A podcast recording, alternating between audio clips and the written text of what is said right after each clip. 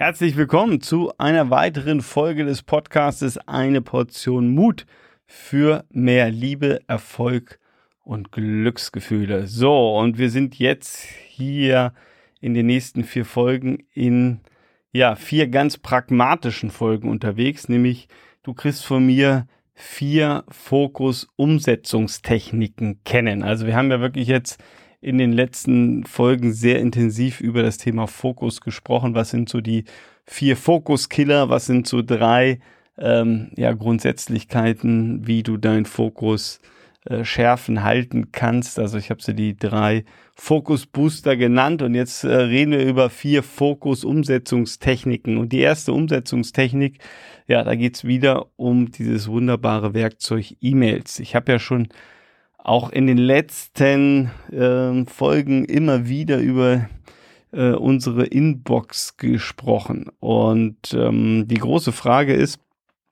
wie abhängig machen wir uns von dieser, dieser Inbox? Ähm, ich weiß auch nicht, wie viel E-Mails du bekommst, ob du jemand bist, der irgendwie ja, zehn E-Mails am Tag bekommt oder bist du jemand, der vielleicht irgendwie 30, 40 E-Mails am Tag bekommt oder äh, gehörst du zu diesen privilegierten Menschen, die über 100 E-Mails am Tag bekommen.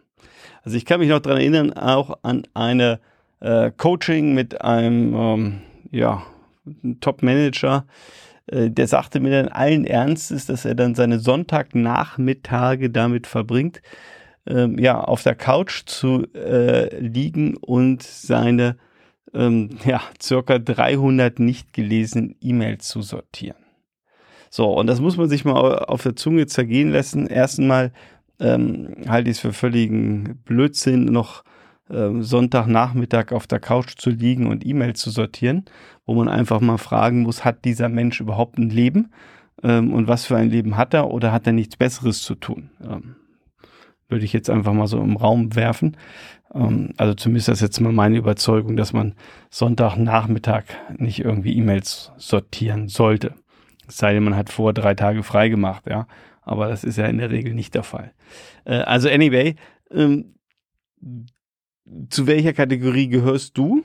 Und ähm, die große Frage ist ja, lässt du dich von deinen, äh, von deinen E-Mails äh, leiten oder bestimmst du, welche E-Mails wann, wie, wo für dich wichtig sind? Und die meisten Menschen, die ich kenne, ich habe es auch schon mal erwähnt, die arbeiten sich von oben nach unten. Ja, also die neueste E-Mail, die reinkommt, die wird als erste so, ähm, durchgeschaut, beantwortet. Ähm, aber ob es wirklich die wichtigste ist, ist mal dahingestellt. Und ich kann nur einen Tipp dir geben. Wirklich. Ähm, in Abhängigkeit von deinen Zielen. Und das Gleiche gilt auch, also wenn du Unternehmer bist, Unternehmerin bist, wenn du äh, angestellt bist, ist mir völlig egal ja, deine E-Mails anhand deiner Ziele zu sortieren. Und zwar aus meiner Sicht A, B, C-Sortierung zu machen. Ja, in die Kategorie A, da sollten alle deine E-Mails sein. Auch von der Inbox her, du kannst sie ja sortieren. Wenn du jetzt Outlook benutzt, kannst du ja ähm, das einstellen. Und, und alle E-Mails, die wirklich für deine Top-Ziele relevant sind, sind A-E-Mails. Also um die musst du dich kümmern. Die musst du lesen, beantworten, weiterleiten, was auch immer. So, und dann gibt es für mich die Kategorie B-E-Mails. Ja, die sind, die sind wichtig, ja, aber das sind nicht deine Top-E-Mails. Die können auch mal liegen bleiben. Oder um es mal hier ganz deutlich zu sagen, solange du noch A-E-Mails hast, beantworte keine B-E-Mails. Also ich wiederhole das jetzt nochmal.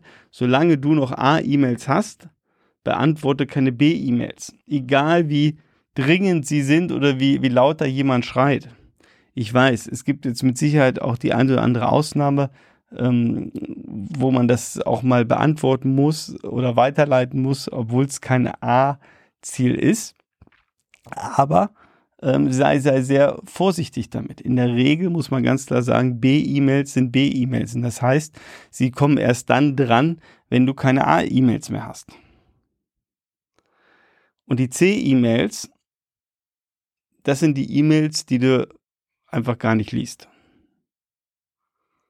entweder sortierst du die in einen Ordner weg oder löscht sie gleich, aber die C-E-Mails, also, oder ich formuliere es mal anders, wenn du deine A-E-Mails beantwortet hast, deine B-E-Mails gelesen hast und beantwortet hast und dann noch Lust auf E-Mails hast, dann kannst du von mir aus mal ähm, die C-E-Mails überfliegen und gucken, ob da noch was Spannendes dabei ist. Und ja, ich weiß, jetzt kommt der eine oder andere und sagt natürlich, oh Timo, aber ich muss doch wissen, was da los ist, dies und das und jenes. Ich glaube nicht, dass das kriegsentscheidend ist, sondern hier geht es doch wirklich darum, dass du dich auf deine Kernthemen fokussierst und nicht ähm, dir jede E-Mail äh, jede E-Mail durchliest, die irgendwer mal äh, dir geschickt hat. Oder was ja noch spannender ist, wenn du diese CC-E-Mails, wenn du in CC bist. Also das, das ähm, Phänomen, das sehe ich ganz häufig in Unternehmen. Und auch hier kann ich nur sagen, wenn das keine Relevant ist, äh, Relevanz für dich hat, dann schreib den an und sag, ich möchte nicht mehr in CC sein. Es sei denn, es ist wirklich was Wichtiges, aber dann, dann will ich auch angesprochen werden. Also stell dir mal die Frage, musst du das alles wissen? Und ich weiß, ich erlebe es ganz häufig, der Reflex ist, ja, ich muss das wissen, ich muss ja informiert sein und, und, und, und. Ähm, ja, kannst du machen, aber sei dir hier auch wieder des Preises bewusst. Der Preis ist einfach, dass du nicht fokussiert arbeitest. Weil wenn du alles wissen willst, dann weißt du nichts genau. Beziehungsweise du kannst dich nicht auf ein oder zwei wirkliche Themen fokussieren. Und wenn wir über Produktivität reden, wie wirst du produktiv, äh, produktiver, wie, wie schaffst du mehr, ja, wie erreichst du deine Ziele? Dann geht es genau darum, tust du die richtigen Dinge oder bist du den ganzen Tag beschäftigt? Ich wiederhole mich nochmal. Tust du die richtigen Dinge oder bist du den ganzen Tag beschäftigt? Das ist die Frage. Und ich weiß, dieses, dieses E-Mail-Thema ist sehr kontrovers, aber ich halte es für ein ähm, extremst wichtiges Thema, wo sehr viel Potenzial ist.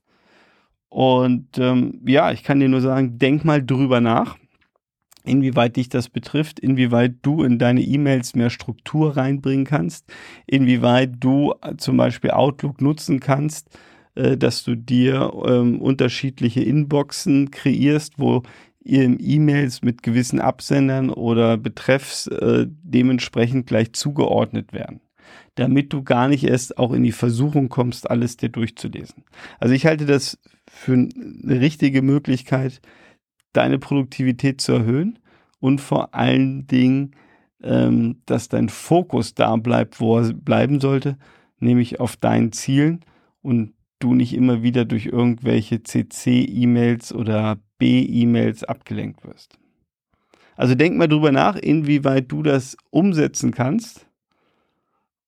Und dann hören wir uns in der nächsten Folge, wenn wir ja, ich dir, glaube ich, eine sehr, sehr spannende Umsetzungstechnik vorstelle. Ähm, dafür habe ich schon sehr, sehr viel positives Feedback gekriegt und ich mache das auch, weil sie unheimlich mächtig ist. Also, wir hören uns in der nächsten Folge.